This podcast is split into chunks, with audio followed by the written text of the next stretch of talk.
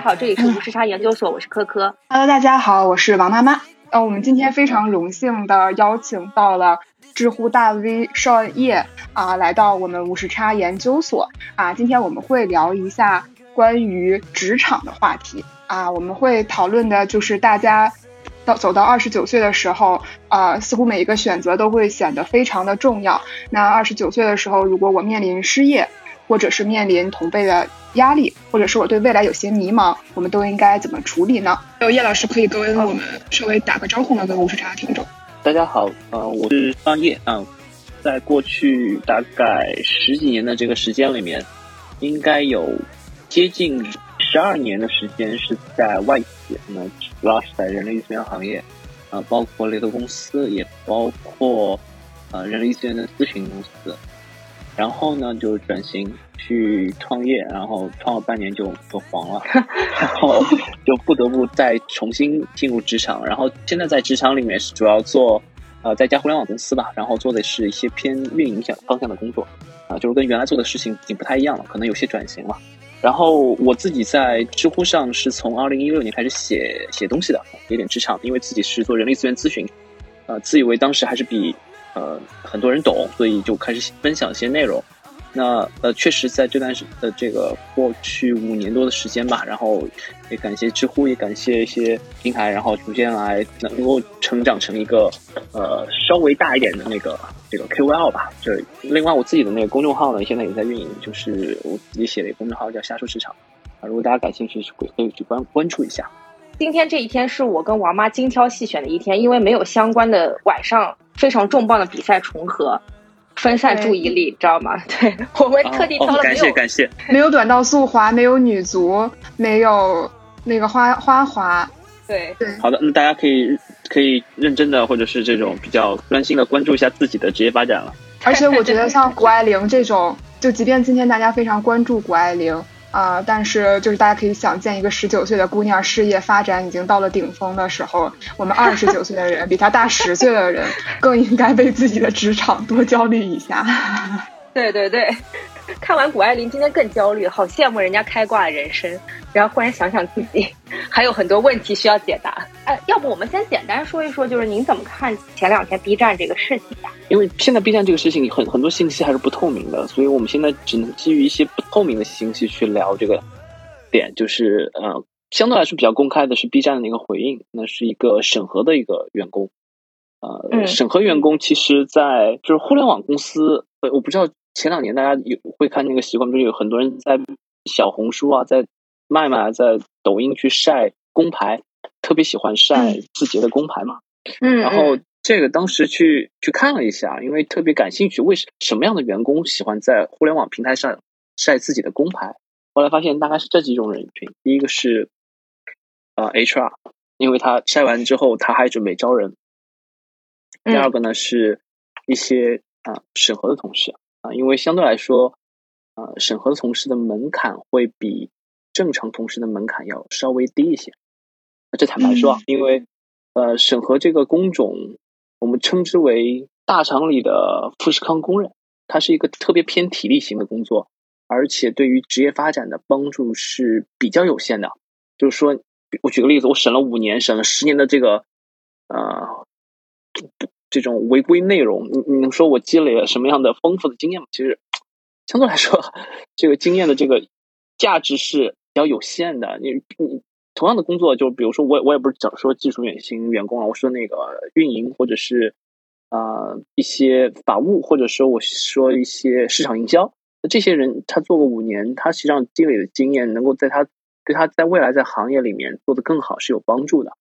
但是审核相对来说是一个更偏消耗型的那个员工啊，更更消耗型的工作，所以他说到，因为开始那个传闻说是 AI 做，我看完之后我就很迷惑，我说这个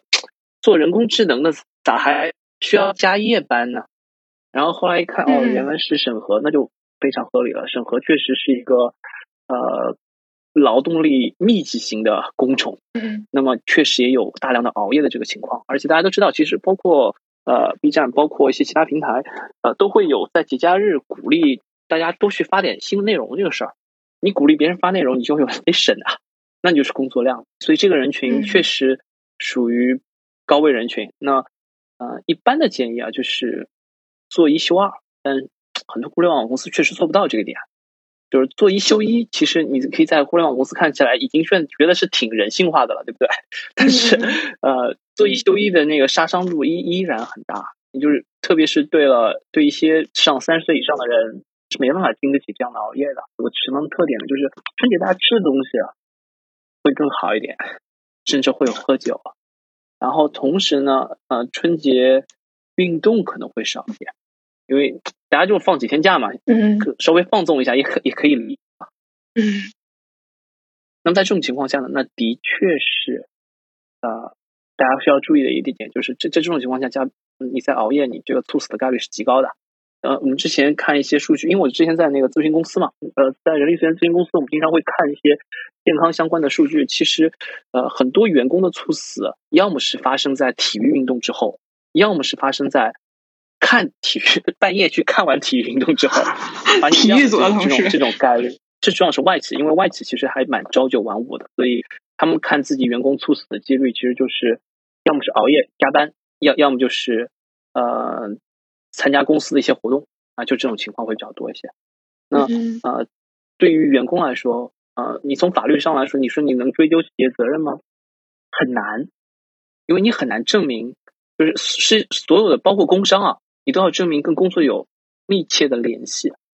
就是有直接关系啊。就这个人的去世或者是受伤是因为工作导致的。比如说你上班路上啊，现在已经扩展的很很宽了，上班路上受伤了啊，也算工伤。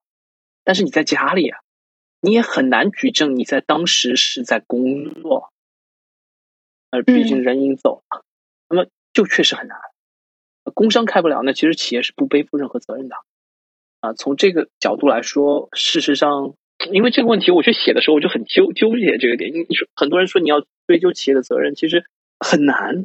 就理论上来说是应该追究，但实际上很难，就是实操过程中会遇到情况。所以打工嘛，你这个。还是对自己好，养成良好的一个生活作息习惯，然后同时定期体检。其实我们在二零一六年开始做调研的时候，就发现九零后，当时九零后嘛，再往后面拍片，九五后重疾的出现的概率，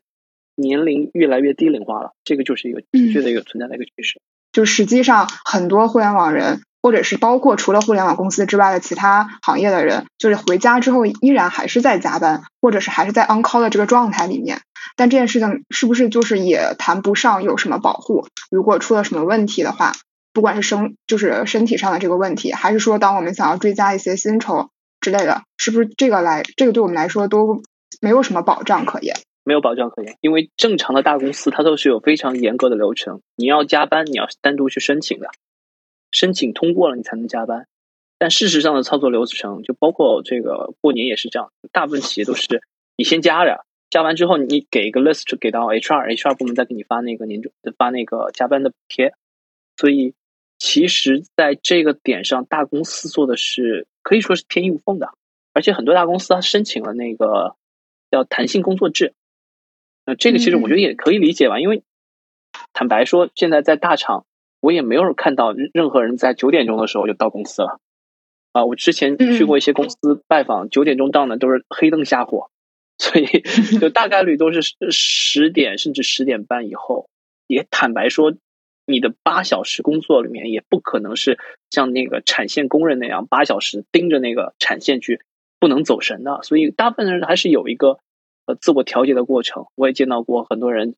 嗯，这就是。叫养生式九九六，就是早上可能十点半才到公司，然后喝喝茶，喝杯咖啡，跟同事聊一聊，洗洗一下自己的杯子，然后 OK，差不多要吃中饭了。然后吃完中饭以后，去门门口溜达一圈，然后回来正式干活。下午两点钟了，那你你两点钟开始干活，你干到晚上十点钟，不是差不多也就八个小时嘛？所以呃，其实工作跟生活的界限会越来越模糊。那嗯，而且现在不像十年前，我十年前上班的时候，如果我们十年前在公司里用的还是台式机，对，离开公司了，人家就找不着你了。大概零八年、零九年的那时候，而且那时候手机还不是智能手机，所以在这种情况下，的确是相对来说比较可以分开工作和生活的。但是现在完全不一样了，现在基本上都是。工作生活呃难以分开，这个是很正常的。嗯嗯，就是工作和生活完全融在一体这件事情，我们有什么东西可以尽量保护自己的时间吗？还是说？呃，就是我们就先暂时认了这件事儿，然后且就是像加班这种具体的细节也就无法理清楚了。呃，我们可以从法律上去做一些事儿，就举个例子啊，就是说，呃，今天呃员工说我要主张我的加班的收入，那在这种情况下，如果公司的大公司就比较难，大公司因为它是一个加班申请制嘛。那如果公司的规模不大，然后公司确实有反复压榨的这种情况，你通过收集证据，包括你的，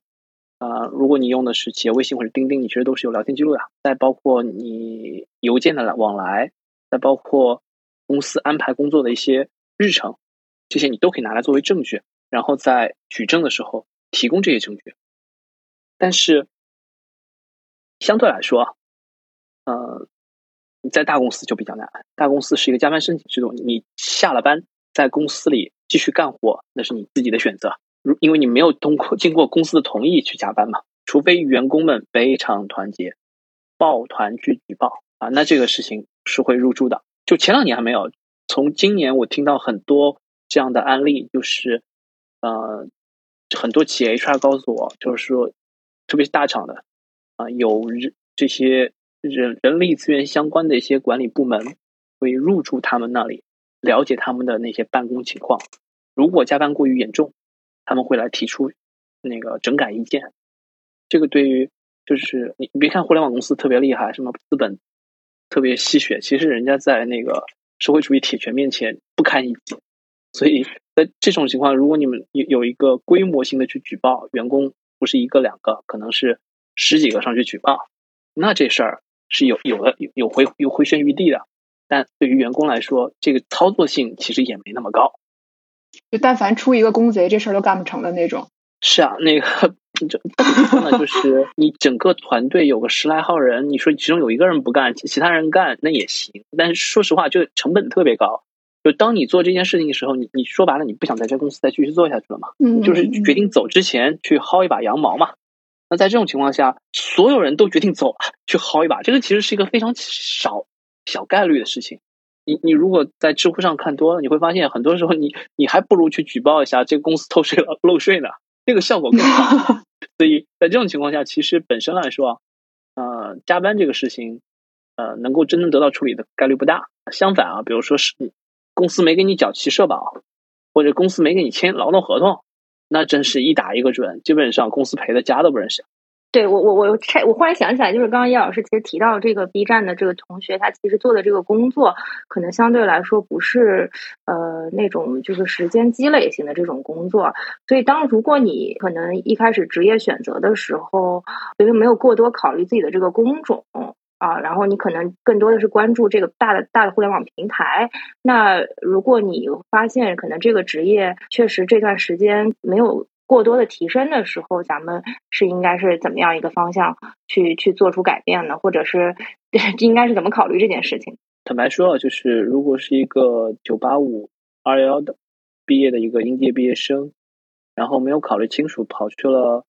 呃字节或者是一些这种大厂去做审核。那我第一反应是他的对于周边情况的了解相对来说是比较少的，他没有认真关注，就是在他求职之前他没有认真关注这个市场，那这个是严重的错误，因为呃怎么说呢，就是我们如果去看一些审核招聘的那些简历，你就会发现他其实第一薪资不高，第二他对这个人员的这个素质要求也没那么高，你要求是一个审核员，你不一定一定不会要求他有什么九八五二幺或者是清北的这个。背景的，他可能只是一个二本，甚至专科，你觉得哎，觉得还可以就可以招进了。在这种情况下，呃，如果一个相对来说比较好的本科生，然后呃履历也不错，然后投简历投成这个样子，那其实本身是要为自己的选择去付出代价的。那当然是可以转型啊，但转型就付出第二个代价，就是呃，在这种情况下，如果你做了三个月、六个月去转型，我觉得付出代价还是比较少的。最多是什么呢？就是丢失了你作为应届生的一个身份优势啊，求职的时候会会有点劣势而已。那么，对，呃，其他的相对来说，你一定是三个月、六六个月转型比一年、两年转型更好。然后你如果这个事儿已经做了五年了，那不好意思，那个 职业发展方向基本上就就卡死了。那个因为 对，因为当一个公司去招一个有五年工作经验的人，我要的是什么？我要的是你能够利用你的经验来帮我解决问题。然后你告诉我不行啊，那个我想转型，从头做起。那这个我为什么要找你呢？我为什么不找应届毕业生呢？就在这种情况下，呃，很多人转型都是会遇到一些挑战和困难的。呃，怎么说呢？就是说，呃，一方面有些人你可以在公司内部转型。举个例子啊，你原来是在字节做审核的，然后现在直接突然要做一个新的那个业务了，叫大力教育，还招不着人。你说我来申请一下内部调岗，或许就把你调过去了，然后去做个运营。有没有这种可能性？有的，但是总体来说概率不是那么大，而且有这同样的风险，就是你一定去的是一个创新业务啊，去的因为好的岗位，抖音的岗位一定是被人牢牢占着的。那你去个创新业务的话，就会冒冒一个另外的风险，就是你虽然转型了，但这个业务本身是有风险的比如说像大一教育后来就没了嘛，那就因为是政策的方面的原因。那么在这种情况下，呃，就是说怎么说呢？就是人的。就是职业生涯中有一些关键的节点，从考大学开始，然后到大学毕业第一份工作，到三十岁左右就是第一次跳槽，应该不是三十左右，应该二十七八岁左右第一次跳槽，然后再到呃三十五岁可能是一个职业转型或者是呃一个晋升或者往上往上走的一个一个节点。就这几个节点中，如果有一个节点走不好了。那你后面都会为此付出代价。对，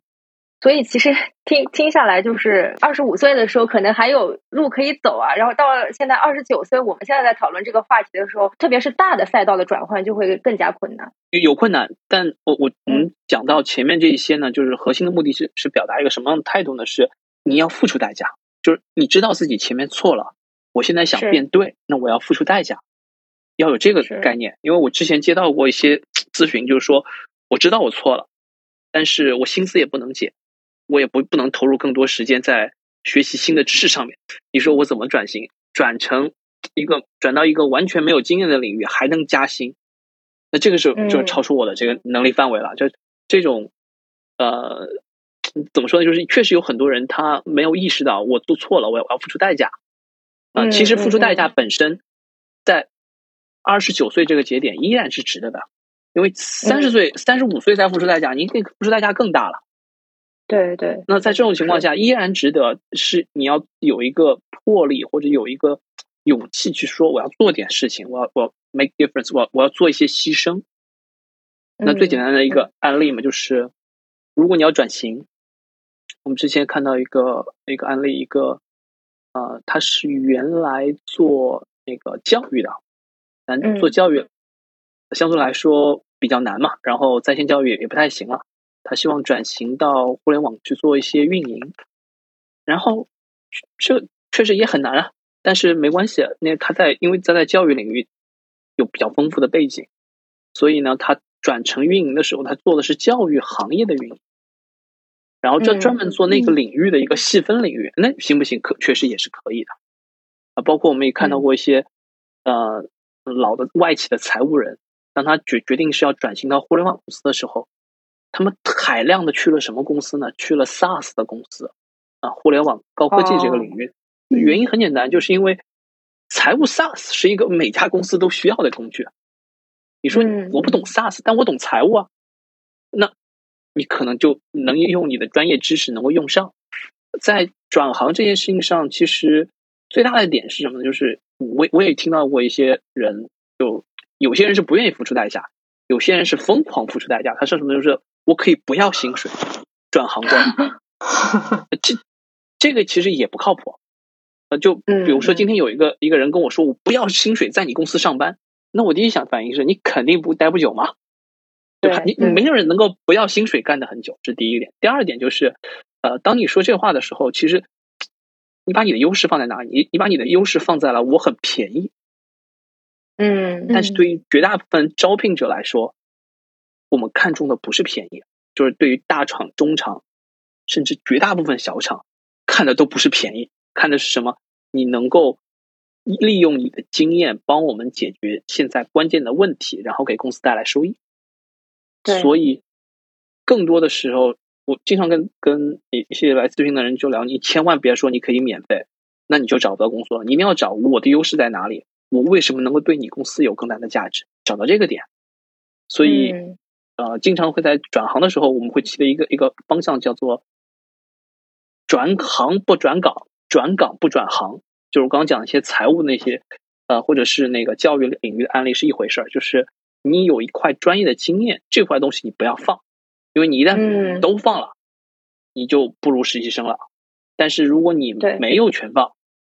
你还留了一部分，那么这就是你的经验所在。嗯，这这个是很关键的一点。所以，呃，付出代价是一方面，但另外一方面也是很重要的是，我们要有一些这种核心竞争力，永远是能够说服。这家公司，或者是你原来的公司，或者是你现在的公司，或者是你未来的公司，他愿意接受你的一个点。嗯嗯，对对，我很认同这一点。就是其实很很少会有人一开始就是走的是一条非常对的路，或者很幸运他一开始就能够走一条非常对的路。很多时候，其实一开始择业的时候，我们也没有办法很清楚的了解到未来这条路应该怎么走，只能在这个过程当中不断去纠偏，然后最终找到自己。可能觉得还比较满意的，或者还认可的方向，但这个纠偏的过程当中，其实也是基于你过往的经验，这些我觉得都还是挺宝贵的。二十九岁的人比二十五岁的人，你其实见的是更多的。那在这种情况下，其实你见到了更多的岗位，你见到了更多人的这个生活方式，你见到了更多的工作的可能性的时候，那你其实，在你一定是比二十五岁那会儿刚刚毕业，或者二十三岁刚刚毕业的时候那会儿，会更有经验。这时候你要再做转型的这个决策的时候，一定要是准确的啊！如果这个转型决策再错，那就疯了。因为你前一个转型你可能已经抛下了一部分，然后这个转型你发现还是不行，不适合，那你三十五岁的时候还得抛下一部分，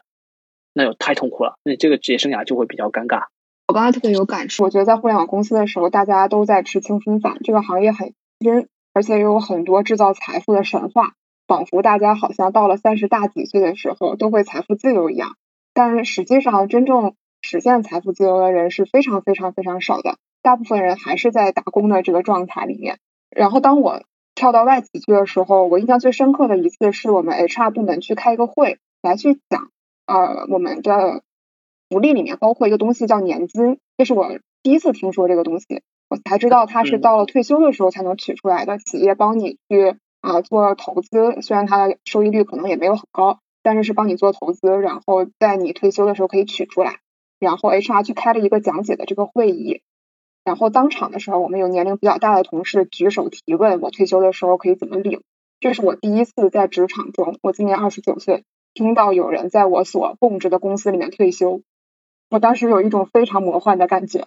我从来没有见过有人在我当时供职的公司里面。可以工作到六十岁，平稳的落地，然后相对比较健康的享受后面的退休生活。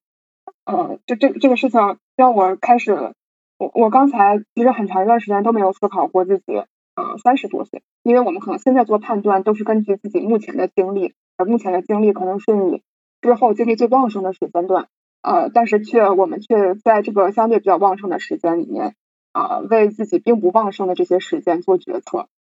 就我们一般会怎么考虑一个职业的这个可持续发展的，或者是当我们家庭的压力也在变大，而自己的精力在变变在慢慢耗尽的这个过程中，我们应该呃怎么再去考虑这个因素去做长期的职场规划？呃，这个我想说一点，就是二十九岁的时候，其实你在选择下一份工作的时候，会更多的会考虑到这个工作的持续稳定性。在这个点上，我我倒是有一点不太相似的建议啊，因为我是从外企出来的。嗯，所以外企有它美好的地方，就是它本身来说福利比较健全啊。年金其实对于很多外企的职场人来说，特别新的概念，年金类年金都是比较正常的一个福利。但是呢，外企也有它的问题。零八年的财那个金融危机之后，外企大裁员，有很多中国人其实是，就当时有很多中国人他是觉得我是可以在外企退休的。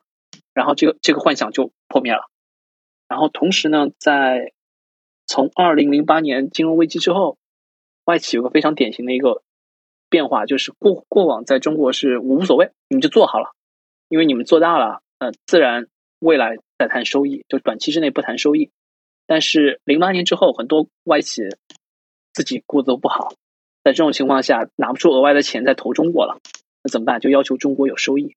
那在这种情况下，其实对于中国的要求会更高了。另外呢，因为它可能美国市场做的很糟，我之前在一家咨询公司，美国市场做的非常糟，中国市场百分之两百的增长啊，包括收入，包括那个利润，增长幅度非常大。但是大家统一涨薪，涨百分之五，吃大锅饭。什么原因呢？因为你中国市场的增增长再大，也补不了美国的坑啊。因为你你可能只是整个市市场规模是美国的十分之一，甚至二十分之一，你做再好也没用。所以，呃，外企也有也有它的问题，而且，呃，它的问题跟民企、跟互联网公司是两个方向。呃互联网公司有也有很多很多问题，外企也有很多很多问题。在其实最重要的一点是在我们看来，我们要找什么样的工作？呃，回到刚刚那个问题，就是说我们在二十九岁的时候决策什么样的公司适合，我们个人倾向稳定性暂时不要放的那么高。嗯，但我理解啊，就是我希望有一个比较友善的工作环境。你可以把这个提高一点，嗯，因为外企很典型的就是非常尊重人，这。尤其是欧美外企，这点我觉得很好。但是，嗯，你如果说那个因为外企稳定，所以我想去呢，那我很担心最后外企会让这样的职场人失望。当然，他们的裁员是非常合法的，这有一说一，确实很棒。呃，我觉得什么时候考虑稳定呢？就是我们做过在国外看过一个调调研，就是不同年龄段的人看重什么样的这个福利，看重什么样的这个。基本上，你到四十岁以后，你考虑稳定，这是很正常的事儿，因为你快退休了，你没办法承受太大的变化，所以你开始考虑稳定性。但这个稳定性说白了，公当公司要裁你的时候，你是没什么选择的。嗯啊，我们看过很多，包括你在公司工作满十年，只要我想裁你，我依然是有办法裁你的，都是有办法的。在这种情况下，什么是是确保我们的稳定性的真正的要素呢？掌握在我们自己手里的。那就一样东西，就是我们的核心竞争力，就是我在你们这家公司积累的经验，让我不怕失去这份工作。你得求着我，对啊，这个是很重要的一点。基本上我看到现在下来，很多一味追求稳定的人，他们最后发现的结果就是，其实也没有稳定，很难。嗯，就包括现在，有有很多人跟我说，他在考公公务员，因为公务员稳定，嗯，然后公务员不加班。但我想，你你你确定公务员不加班吗？现在公务员也加班，现在也很卷。对啊，都很卷，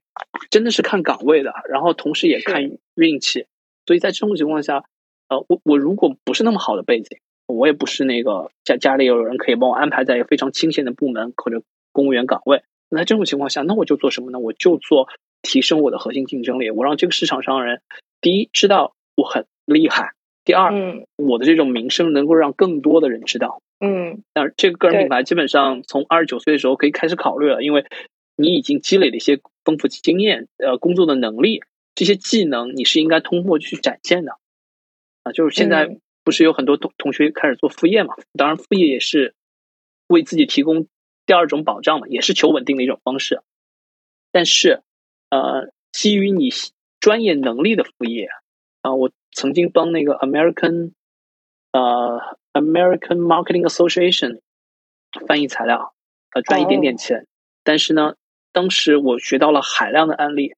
就是包括一些像 Airbnb 那种案例，我是先从那里看到，就是共享经济什么的，我可能了解的这个程度，这个时间都比国内不少人要要早一些。那在这种情况下，这这个是我觉得是双重加分的。然后同时，你再把让更多的人知道，哎，我懂这个东西，我懂这个，我擅长这个东西，那就会。一定程度上搭建自己的个人品牌，嗯，大大概就是这两点。第一个是那个呃，在二十九岁做职业规划的时候，呃，容错率比较低，所以尽量选对方向。第二个是，嗯，可能还不是追逐稳定的时候，你可以追逐追逐比较好的工作氛围，这没没没毛病。但是，如果是一味追逐稳定，可能达不到拿不到稳定。最后呢，就是也可以考虑起来。怎么样搭建自己的个人品牌，让更多的让身边更多的人知道你还是个挺厉害的人。嗯，其实近期有一个刚刚过去的热点是关于清华大学的毕业生，呃，有相当大的比例，啊，有些新闻报的是百分之七十，当然这个数据后来也被质疑了，但还是说，呃，有比较大的比例，而且是比以往更多的人选择了体制内的工作。我能理解，就是就是说，当你选择一份工作的时候，如果整个大市场环境都很糟的时候，你一定想的是我要找一份稳定的工作。如果整个环境特别好的时候，你一定想的是我要找一份赚钱的工作。但从另外一个角度来说啊，就是，呃，如果你不喜欢做老师，就拿刚刚那个案例，你不喜欢做老师，你最后成为了一个中学老师，你这辈子会过得特别煎熬，因为跟学生打交道事情啊，你如果不喜欢小孩，真是一个特别痛苦的事情。因为因为我太太也是那个老师嘛，所以我大概能体会到，就是你如果真的愿意跟孩子打交道，跟年轻人打交道，你的你跟他们在一起，你的心态是会变年轻的。但如果你不愿意，哇，那就是非常煎熬。因为就我们之间讲话，你讲一句，我接一句，我们其实是正常逻辑。你跟孩子沟通，他不是正常逻辑啊，他不听你的呀。所以在这种情况下，你怎么能够让对方愿意听你的？难度是更大的，所以很多老师非常辛苦。但如果你喜欢，OK，你会觉得这事儿值得，这是我喜欢做的事业。而且老师其实赚的不多啊，除了我听的说深圳的老师赚的挺多的，但其他老师并没有明显听说赚赚的特别多。呃，很有可能你在职场上打拼十年，你可能做到拿个几十万的收益，但是你要做老师的话，可能也就十多万出头。但你的你付出的东西一点不别人比别人少，所以怎么说呢？就是说，如果这个人的职业目标就是说，我想做一个教育者，哦，我我想做一个园丁，OK，那他最后一定会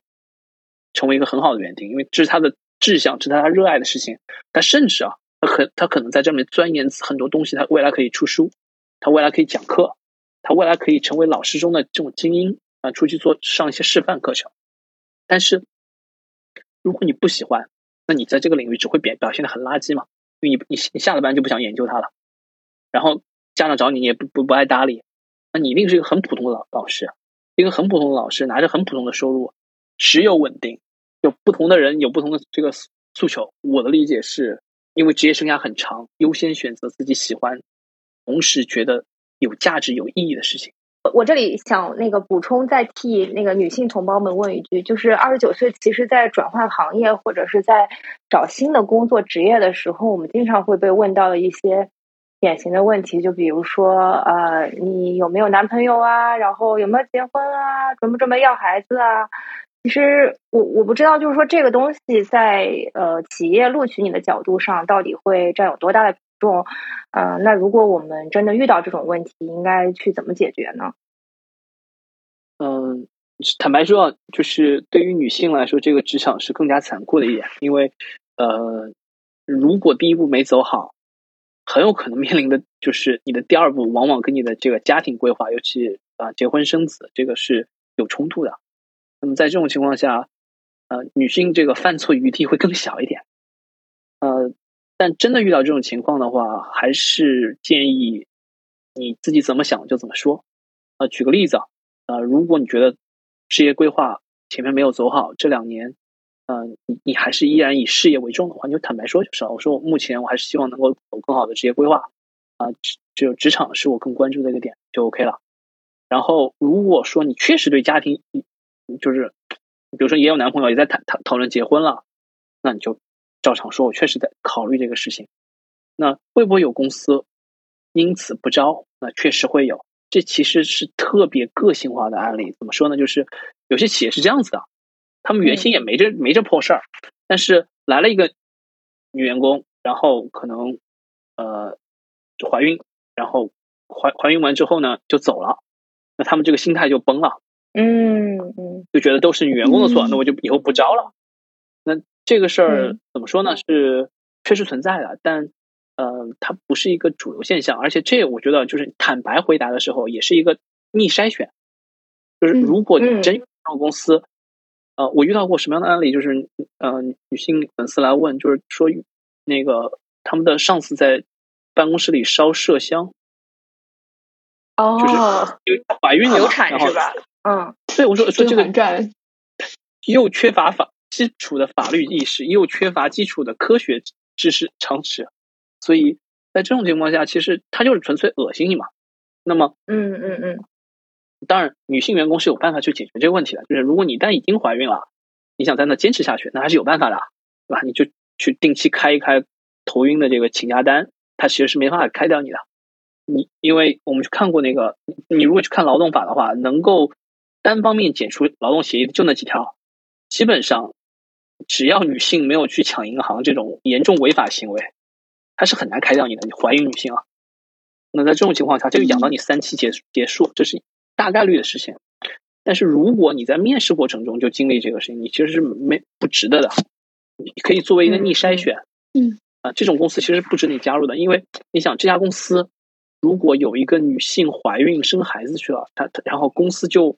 做不下去了，要垮了，那是不是说明这家公司的这个容错率是很低的？啊，这个是我我给大家的就是建议，就是如果你有机会去被问到这个问题的话，你就坦诚聊。当然了，我觉得也也可以反问一下这个企业，就是你有什么担心呢？那嗯企业一定会讲讲出他的担心嘛？他要要就是要么是我们之前教过这样的员工出出了问题，要么呢就是呃我我这个岗位确实是，举个例子啊，呃我们经常有一种 contract 这种合同，就是呃我我有一个那个女性是这个生孩子去了，然后我我临时需要一个员工来帮我顶一年的岗。然后你你到岗你就怀孕了，那这个确实公司是承受不了了。公司就我这动不动就还没开始呢，就养两个孕妇了，他一定想的是一个呃，至少把这一年做完。contract 做就是 contract 一般呢这都是一年的合同。那在这种情况下，嗯啊，他他肯定是不能接受你，你这时候你你还可能结婚生孩子的。那大家讲清楚嘛，那嗯这个可能也不是适合我的岗位，那就把这个解决掉了。所以我建议是坦诚沟通，因为呃，如果你隐瞒了一些东西，最后当企业做出一些恶劣行径的时候，你其实也不好受。其实我当时为什么会想到这个二十九岁的系列，有一个灵感的来源是这样，呃，因为我副业再去搞相亲的时候，是一个高学历的相亲平台，就我们每隔两年会做一个数据报告，我们的用户都是非常高学历的人，呃，他们其实在毕业之前的看学校来说差异并不是很大，但是当你去看到他薪水这个信息的时候，呃，就会发现，当你选择了不同的行业，就会有非常大的差距。而且从尤其是年龄又越偏大一点的，比方说你在三十二三岁左右这个年龄的时候，啊、可能你在啊、互联网在金融行业的啊、你的薪水会非常高。但是如果你在传统制造业，或者是其实我们认为非常高尚的，比方说医生或者是教师这种行业，那他的薪水就会停在某一个时间里面，这让我觉某某一个区间里面，这会让我觉得非常的残酷。啊、而另外就是我们刚当时的数据报告有一个结论，至少在相亲这个行业里面，男对于男性来说，你的收到女生的啊、好感的人数，或者是你的应征成功率，都与你的薪水非常直接的相关。当时那个相关的曲线异常的平滑，就对于女生来讲还好啊，就是但对于男生来讲，这个这个薪水这个事情就会显得在你这个你在婚恋市场上的优势就会非常非常的明显。呃，所以我就觉得说，呃，比方说到二十九岁的时候，大家已经开始分化了。你在不同行业选择的时候，你的薪水会有一些，呃，就是横向来看的话，跟你的同龄人，可能有些人就是薪水已经不如另一些人了，而且很有可能就是一开始赛道就选错了。就是这种，首先这种薪水上面的同行的压力，我应该怎么解除？另外就是，如果已经是有了一些差距了，我怎么能够争取一个更好的解决的方式？比方说，我怎么在我这个行业里面继续跟我的啊、公司提涨薪水，或者是就是我还来得及去通过跳槽来去涨薪吗？就跳槽涨薪，我觉得都是都是提升薪水的方法。但是，呃，从你刚刚描述的那个，是因为它是行业性导致的这个收入差异，这个确实就是很残酷的。当你选错行的时候，你的收入就是跟别人就跟互联网金融是没法比的，这个是真实存在的。呃，你能解决的方法，要么就是就两条，第一条是转型，我也去做互联网，那就是一起卷嘛。而且大家现在经过十年传统行业的从从二零零八年开始，一直外企传统行业都在往互联网卷，卷了十年。其实这个行业相对来说人也非常饱和了。你去看大厂，个个都是奔十万人的，这个当年的外企都没这么大的规模。所以这是一方面，然后另外一方面呢是，呃，就是做个人品牌、做副业，这也是一种一条曲线。但我们事实上发现啊，就是任何领域，除掉这种被限薪的什么公务员啊，或者是呃老师之类的那以外，只要你在这个行业足够，就是你自己足够卷，你其实都是有可能挣到百百万以上薪水的，年薪百万都是有可能。因为我们之前看到过猎头行业。猎头行业是一个门槛极低，同时呢，呃，从业者非常多的行业，但是在好的年景，想要收入百万啊，不是做不到。我们见过最高的那个年收入，就是他他的薪水比我们猎头公司总经理的薪水都要高，总经理是大概两百万左右的薪水，他呢，他加上奖他的奖金跟他的提成，差不多要到两百六十万到两百七十万。哦，到这个地步，原因很简单嘛，就是你做的单子足够大、足够多，你就可以赚到这笔钱。这是销售工作，它它具有的特点。像医生，医生的薪水确实不高，对吧？但是如果有一天你医生决定跳出来去一个医疗行业做医疗销售，你的薪薪水哗的就上来了啊！就是你只要在这个领域做到极为精深，或者是我不跳出来，还是要体制内的保障，我成为。这个呃，上海、北京三甲医院的主任医师，嗯，那你依然是不不差不差钱的，这个你的社会地位还还得非常高，所以只要是你你足够卷，你就能成成为这个领域的佼佼者，成为佼佼者就能赚到钱。另外，你得一定是喜欢，你自己不喜欢，你是不可能在下班以后去钻研这个东西的。对，这是一点。呃，另外就是说，呃，在整个过程中，心态也要保持好吧，因为你同行业比一比，我觉得还是可以的，正常的。作为一个传统行业，你你要去跟互联网比薪水，这本来就不科学嘛。是，对这个心态也很重要，因为确实你到这个年纪，不可避免有很多同辈压力嘛。比方说，呃，大家都是一个学校出来的，那很多同龄人都已经百万年薪，或者已经是 P 级，对吧？都都已经是 P 级了。那那其实确实会有一部分这种心理上的挫折吧，或者确实还还会还是会有一些压力的。我同意这个观点，就就像我说的，就是你如果做医生，你你会发现，前段时间不是有那个令人心动的 offer 做医生行业了吗？嗯嗯。医生在前几年的收入是极低的，而且加班是很多的，而且熬夜是很多的。那么，嗯，他们他们一定会自我怀疑，为什么要做这个事儿？我觉得第一个自我安慰就是你，你真的喜欢这件事儿。当你把救死扶伤看成是你的这个人生的理想的时候，你就能坚持下去。然后到了四十多岁的时候，如果你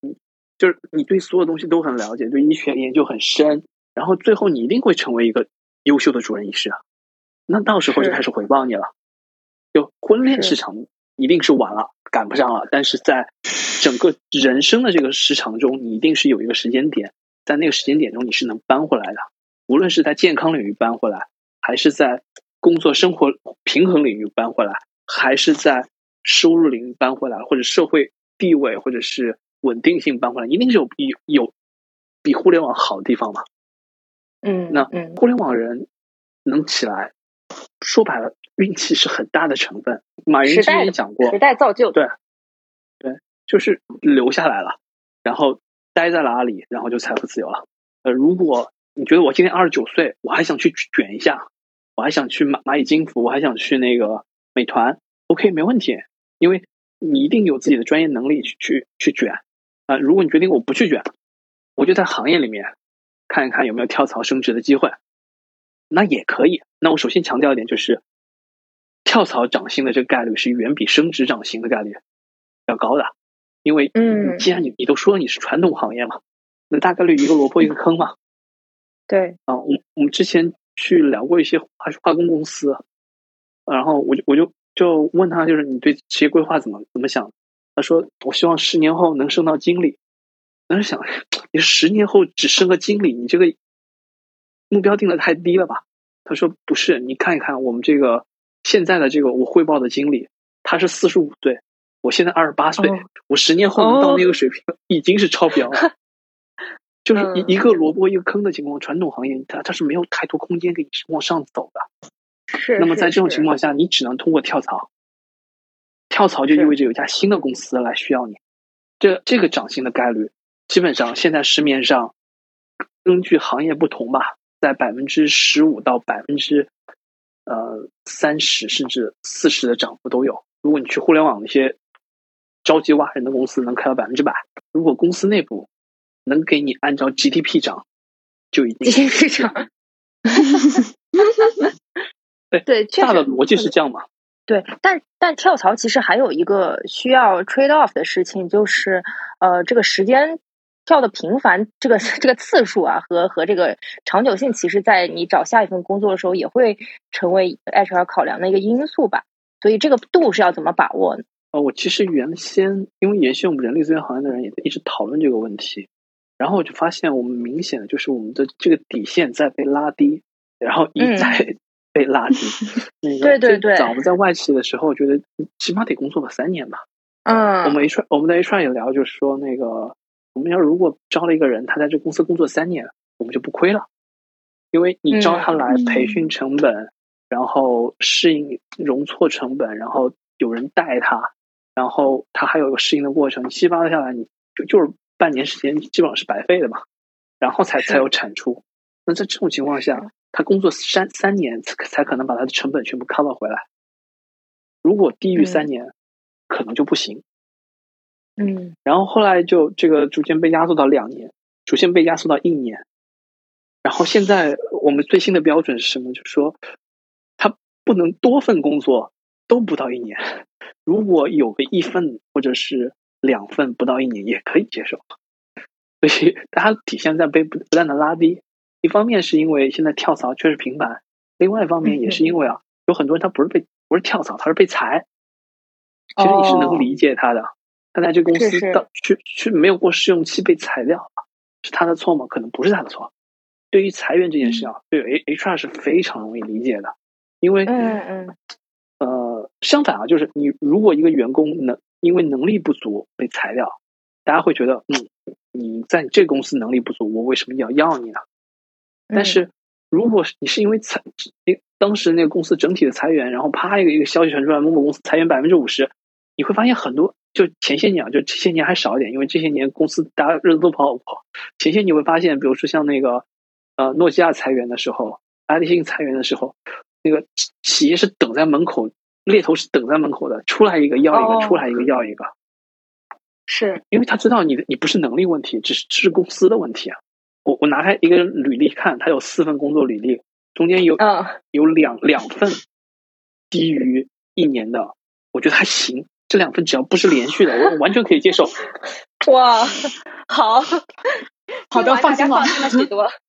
哎，这这个这部分，我们再问一下麦上朋友有没有，大家有没有想说的？嗯，叶楠老师好，还有那个王妈妈，还有无时差研究所的朋友们好。就是我是文吉，就我今年刚刚二十九岁，然后呢，我现在就在一家就是比较卷的互联网公司工作。然后我们这家公司，嗯，我去我去年了解到，就是特别年轻，就大家平均年龄好像都是二十七岁。然后其实就也能看到，其实很多比我更小的人，他们可能都已经开始带团队了，就已经是都就已经是个小 leader 了。嗯，那我的焦虑是什么呢？就是我的焦虑反而来源于，就是我并不焦虑，就是我觉得我好像是个很甘心在躺平的人，所以我我我的焦虑就来自于我不焦虑，我就想这样，我就觉得我当个大头兵挺好的，我就觉得我。就是我并不想要承担更多的职责，然后承担更多的压力。就我觉得好像就，因为我觉得就是成什么成为 CEO 啊，成为什么，它不是我的一个人生理想。就我觉得我好像对这种的生活就满足了。然后打工它并不会给我带来太多的东西，打工它只是成为我生活的一部分，而我更多的精力还想放在其他的地方。过两天领领导就要找我。谈话了，就是每个人都要一 v 一，然后我有点焦虑，就是我要跟他说我要做什么，就是我我能够我能够一直这样躺平吗？所以说我这个二十九岁焦虑就来自于我并不怎么焦虑，就是这个应应该怎么办呢？就是我就这么甘心躺平吗？或者说我这个躺平还能躺多久呢？就是我的焦虑就来来自于就是比如我以后三十多岁了，可能我的 leader 变成了一个二十几岁的人，就是这种心态不平衡会很刺激人嘛。但是我觉得我应该也能克服，所以我就想问一下，这种躺平的心态应该怎么办呢？我我我好奇的问一下，就是你真正感兴趣的领域是什么？嗯，就是我会自己写写。公众号啊，但我也没有想过，就是要靠它挣钱。就是我可能我一天挣的钱，可能就只能买几个车厘子。然后我也没有，就是 就是我觉得，就是我没有没有太多的这种物质的愿望。我可能挣钱最多就做做医美，就就差不多了。然后可能就比就比如说，我平常看公众号，我就喜欢看什么毛毛毛利，看他讲育儿什么的。因为我二十九岁嘛。就是我也没有什么年龄找对象的焦虑，但我可能对家庭生活很向往。就我能预感到，我之后就是一个想要花很多精力在我的家庭上、培养小孩上的那种人。OK，嗯，OK，我大概大概能够理解。其实这其实是很正常的一件事儿，因为呃，职业规划是生活规划中的一部分。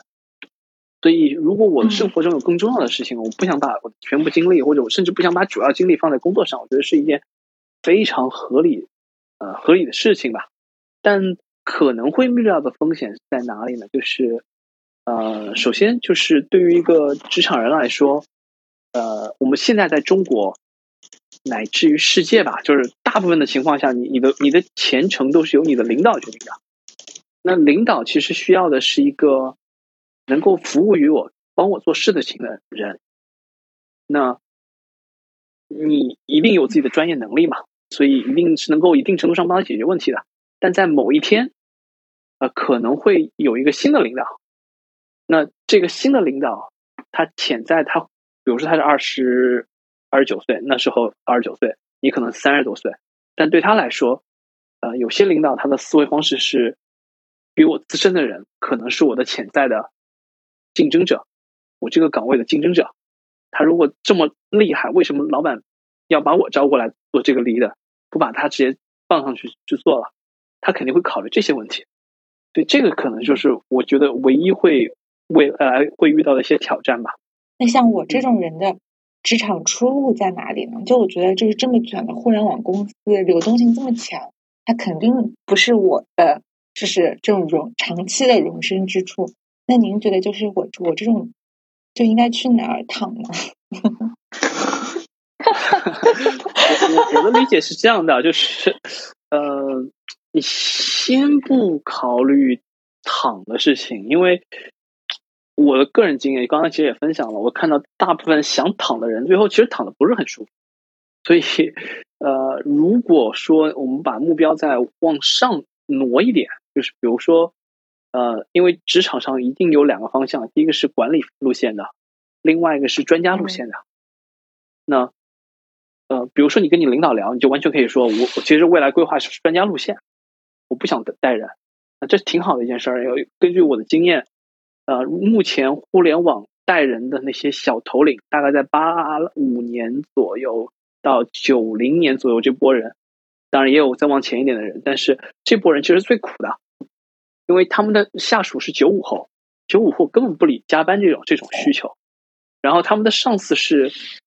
八零后或者是七五后，对于规则感的要求极重，所以这波人是极苦的。你就说我想做那个走专家路线，我想打磨好我在专业领域的知识，那啊，当然你确实肯定会也会做相关的工作嘛。然后这个可能是更好的一个发展方向。这一点真的要举双手赞成。就是我从一个小领导。回归到大头兵，然后瞬间觉得生活状态一下子轻松了很多，而且真的想走就走，想不回微信就不回微信，而且也我的领导也尊重我的专业能力，虽然他有的时候要忍受一些我奇怪的职场行为。那其实我觉得有一点很赞同叶同叶楠老师，就是走专家老师路线不带人，未必就是职场的一个退步，甚至说可能也通过这个路线能让自己走到一种更适合的状态。对，是这样。我我再补充一句，其实呃，不仅是不是退步了，它可能比管理路线生存的更好，因为管理路线无论在哪家公司啊，它大概率是金字塔形状的，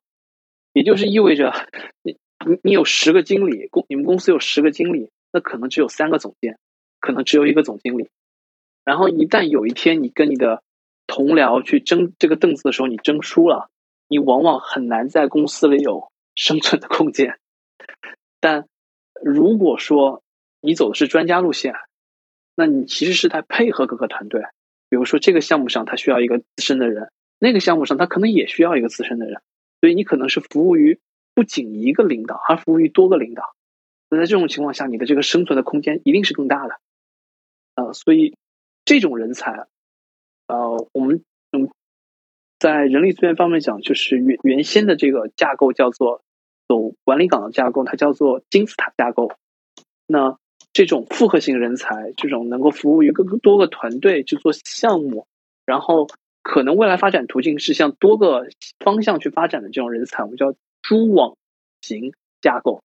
你想一想，那个足球那个上面有就一个点有三条线，你都可以连到不同的方向去那种概念。所以这是专家型人才的一个，我我觉得是。对未来是肯定是一个往前走的一个进步，而不是退步。我想提一个问题，就是关于叶老师刚刚说到的，比如说有一个专家型的人才，他其实可能如果想要做成一些事情的话，他可能是要服务多个领导的。那如果在这样的情况下，是不是对这个人的我们所谓的呃，为什么会有这样的想法？是因为我也是从一个，我也是从互联网公司跳去了一家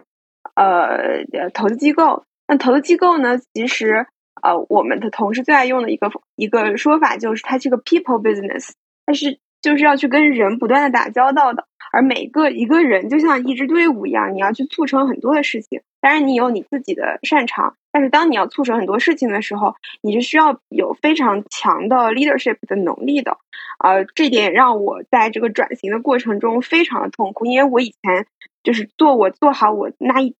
就是一亩三分地的事情。然后我可以做的很精张，我可以去研究这一篇文章可以怎么样写的更好，或者怎么样。但是在现在的环境中，它其实可能不是这样的了。所以说我我其实，在包括在转型上，还有您刚刚提到的这种两条不同的路径上，我其实一直有一点这样的困惑：是不是 leadership 无论你走哪一条路，其实都是需要的？呃，我其实非常同意这观点，就是呃，我从来不认为就是我我们可以不走领导岗位，我们可以不走管理路线。但是，一个成功的职场人一定是有 leadership 的。当然，我们怎么定义这个 leadership？啊，leadership 不是说让别人听你的，leadership 是帮助别人成功。如果有这样的心态，比如说我是愿意帮助大家成功的，呃，那我在跨业务部门的沟通中，呃，我就可以用这样一个词：你们最近的目标是什么？你们要做些什么项目？有什么我可以帮你们的吗？那通过这种方式。我可可能一定程度上在他们做的一些项目中，我一看这个我是可以帮的，那个我可以帮的，同时也是跟我的目标相关的，那其实就是一个双赢嘛。而且在这种情况下，别人一定是觉得，哎，你这个人是靠谱的，因为你是愿意帮助别人成功的。所以 leadership 在我看来，无论是做什么样的岗位，都是要有的。呃，它不仅仅是一个说服别人听你的一个过程，更多的是你通过自己的这个对别人表达愿意。帮助别人的这种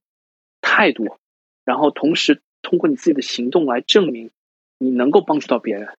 这个在我看来更像是 leadership。啊，我们之前经常会聊一个点，就是说，呃，是不是做 leader 就有 leadership？那其实不见得。很多人，呃，他能够让下属听他的，只是因为他有更高的 rank，他有更高的职级，并不是因为他的能力更强。但呃，真正的 leader 可能只是一个非常普通的人。呃，你会不会看到那种这种呃以前的电影，就是什么工人运动的时候，他的上司可能他说什么工人都不听，但是中间一个比较资深的老工人说了两句话，大家都安静下来了。就这种场景，所以其实呃，在我看来，leadership 是非常重要的。无论是哪个岗位，你都需要 leadership。我发现上班的小伙伴们其实都有很多特别的这个发现，其实也很多是跟我观点是非常一致的。想补充一下，想为为大家补充一下，就是呃，问一些管理者可能目前考虑的问题吧。因为我个人是一个管理者，不要这样，就是互联网公司带一个小团队，然后其实我感觉哈，我感觉就是管理者在现在的这个互联网的行业里面，可能是更焦虑的一个群体。就是我我不太清楚，这个是我作为一个新晋管理者的一个焦虑，还是说这个是作为管理者普遍的一个一个心态？就是说，呃，我个人觉得是有两方面的问题。第一方面就是我们所谓的管理能力，所谓 leadership，它其实是一个很难量化的东西。就是你你没有办法去自我审视，就你没有办法通过这个业绩的达成，或者是通过一些指标性质的东西去衡量你自己管理的产出。这是第一点，就是我我没有办法判断我这个人他到底是，就是我的 leadership 他到底是怎么样的。就像刚刚叶老师说的，我没有办法判断我所做的这个决策，他能够得到高效的一个执行，他到底是因为我的 rank 更高，还是因为我在职场当中有一定的影响力？我觉得这个就是首先第一个焦虑感的来源。然后第二个呢，就是整个职业选择、职业通道的这个选择上就。就会让人觉得更加茫然，因为，呃，就说如果我们想要跳槽的话，我们如果遵循一个原则，就是换行不换岗，换岗不换行的话，那作为一个管理者，那其实你很难去，你很难去找到一个就是你跳槽应该去的方向，因为我个人的情况而言，哈，我个人所在的这个行业。并不是一个非常通用的行业，就是说我所在这个行业呢，它目前是有两个头部公司，但这两个头头部公司基本上处于一个摆烂的水平，就是一家的公司文化比另外一家更差，就基本上两家的比差。所以这个行业里面，就是你想往头部走，基本上就是就就自己会过得很痛苦。但是如果说我留在现在可能属于行业老三或者行业老四这样一个公司里面呢？我又会觉得说自己的自己的是不是说很难再去学到一些新的东西，会有一些这样的焦虑感。就是管理者在这个后续的职业选择上，他他到底要怎么解决这样的一个焦虑，或者说怎么去给自己找到后续的一个方向呢？第一个问题是怎么确认自己的领导力是存在的呀？确实，从现在来说，没有一个特别系统化的工具。大部分公司会用三六零的那个测评。就是呃，基本上这个三六零评评估会会跟一个叫 OKR 的体系会绑在一起。OKR 是目标，但是呢，它不像 KPI，它没没办法去做你的那个绩效管理。那么做绩效管理的时候，它就会用三六零横评。那包括呃，你的下属会点评你，跟你呃跨部门合作的其他同事会点评你，包括你的上级会点评你。但对于你来说，有一个简单的方式可以判断，就是在日常沟通中。你的下属在听到你的说话的方法方向之后，他们是真心的服你，你你多多少会有点感触的，就是嗯，你讲的对，还是哈你说什么就是什么吧，啊，这这是两个有一个你可以自己去体会这个度啊。从作为管理者来说，一方面我们看一些数据，看一些三六零横屏的数据；，另外一方面，更多的是自己看你自己团队里。你沟通下来，是不是百分之八十以上的人对你的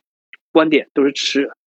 认的这个态度的？另外一个方式，你也可以尝试的就是，呃，跟你的下属去玩游戏，你看看游戏过程中这些员工的态度是什么啊？如果这些员工平时对你来说是你说什么他们是认的，是愿意去接受的，然后在玩游戏的时候他也很放得开啊，该刀你就刀你，对吧？然后。该砍你就砍你，然后那就说明这个基本上来说还是，是基于一个他对你是比较信任，然后他在你身边也是比较放得开的。但如果是玩游戏的时候，他们都畏畏缩缩，不太敢跟你有特别直接的这个冲突的话，那你就考虑是不是自己我的威严程度是太高了，或者是我我过往在工作过程中太通过利用自己的这个。authority 这叫什么？叫做权力等级去压制别人啊！啊，另外你还可以再思考一下，你平时在在公司发火的这个次数多吗？一般来说，领导力比较高的领导者发火的概率没有那么高。然后第二个问题呢是，领导做管理路线的职业发展，坦白说，做管理路线的职业发展是难度更大的。作为管理者，他有个很大的优势是什么？就是一般来说，管理者的沟通能力，管理者的这个 leadership 是比普通员工理论上来说是要好的。就是当我们去招人的时候，你大家会这么认知。但是在这两年的整个市场环境下，机会是有限的。你刚提到，其实你这个整个行业也不是特别好，那就意味着，如果机会不够的时候，就没有那么多管理岗开放出来。想要招到一个优秀的管理者，是很多企业梦寐以求的。但如果说是一个普通的环境，像像这样大环境不太好的话，你只能看着一个个坑去跳，确实还是还是还是蛮煎熬的。所以，如果你的细分行业不够好的话，你你要考虑的就是怎么能够把我细分行业再扩一扩。我我我最后问一个休克问题，就是我们刚才聊了很多职业是怎么来的，我们现在来听听职业怎么没的。这是我们今天最后一个问题，就是假如我因为客观原因，比方说去年有很多政策啊，或者是行业发展的原因。啊，我被裁员了，这个时候我都应该做哪些事情？作为我们今天的收束。好，以一个非常悲惨的问题，然后来收收尾。呃，事实上，那个知乎这段时间也在做类似的那个圆周，然后我们也参与了。我看到有很多律师也在回答类似的问题，就是被裁员了怎么办？然后被劝退了怎么办？呃，首先明确一点，就是如果是公司裁员的话，那一定是得给钱的。啊，这个给钱的这个钱的这个数目呢，在呃 n 加一到二 n 之间，就法律最多就保护二 n。以我现在对正常互联网公司的这种正常民企的了解，他愿意赔你 n 加一，我觉得就可开开心心的接受吧，因为这这种公司也不容易了，至少愿意遵守法律的底线。但如果说是劝退的话，你第一是不要签任何材料，签签了那个协商。离职信啊，就没有什么。就我我遇到好几个咨询案例，说我已经签过了，后悔怎么办？不好意思，没办法。你一旦签署了这个东西，就意味着你跟公司已经解除关系了。你去打官司、去仲裁都没有用。那第二个呢，就是呃，在谈的时候，呃，稍微去具备一些技巧吧。然后我会觉得，在如果说是嗯找你来谈这个事情，嗯，第一。所有的这个签字，现场的签字，就说不好意思，我都要去再思考一下。然后同时，呃，如果有可能的话，录音，因为有些时候录音并不是说你拿这个作为呈堂证供什么的，你你用这个就是提醒对方，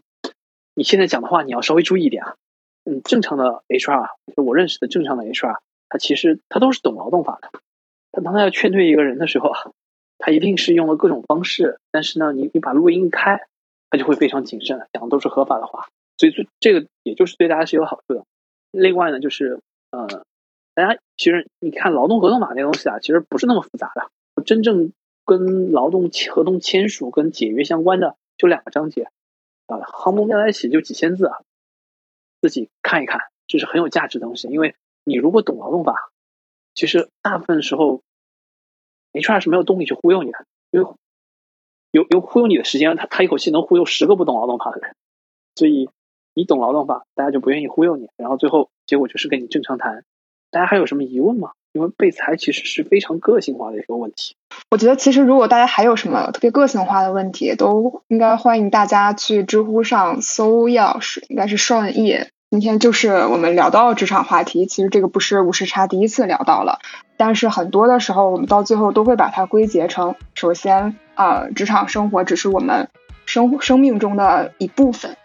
那我们每个人都可以自发的，然后去思考我们每个人不同的想要拥有的生活，而且特别是其中职场占你的比重是多少，然后来去做一个选择。但是我们绝大多数人都还是要进入职场的，嗯。其实上一次聊春节的时候，呃，嘉宾会形容自己的工作，会把工作讲成啊，古人说的为道良谋。那就是人呢要吃饭，要在社会立足，或者是与社会建立起联系，嗯，都是一个非常重要的一个部分。啊，特别是我们到二十九岁的时候，啊，留给我们真正去做重大选择的机会已经可能没有那么多了，更加需要我们去审慎的思考，并且找到自己的核心的竞争力。呃，然后以及刚才好像我们上麦的人聊了一些话题，嗯，我觉得呃归结成一一个来说呢，就是卷呢一定是有收获的，可能现阶段暂时因为行业选择或者是什么其他的原因，暂时可能会有一些同辈的压力，但是只要付出了一定的努力，到最后的话肯定会有收获。呃，当然有人也会选择躺。躺虽然不一定真的会有收获，但一定有快乐，所以就祝大家都能得偿所愿。我们今天非常感谢叶老师，说得好，不客气。对，另外的话，知乎最近也在搞这个跟职场打工人相关的一些话题，所以大家如果感兴趣的话，也可以去看一看。对，这期节目就到这里啊，谢谢大家，谢谢，拜拜，拜拜，拜拜。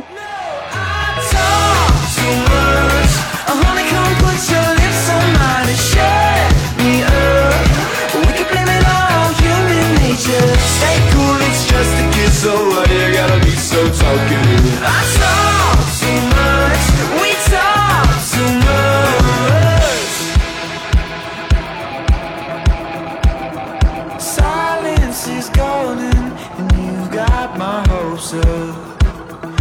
talk too much. No hesitation, what are we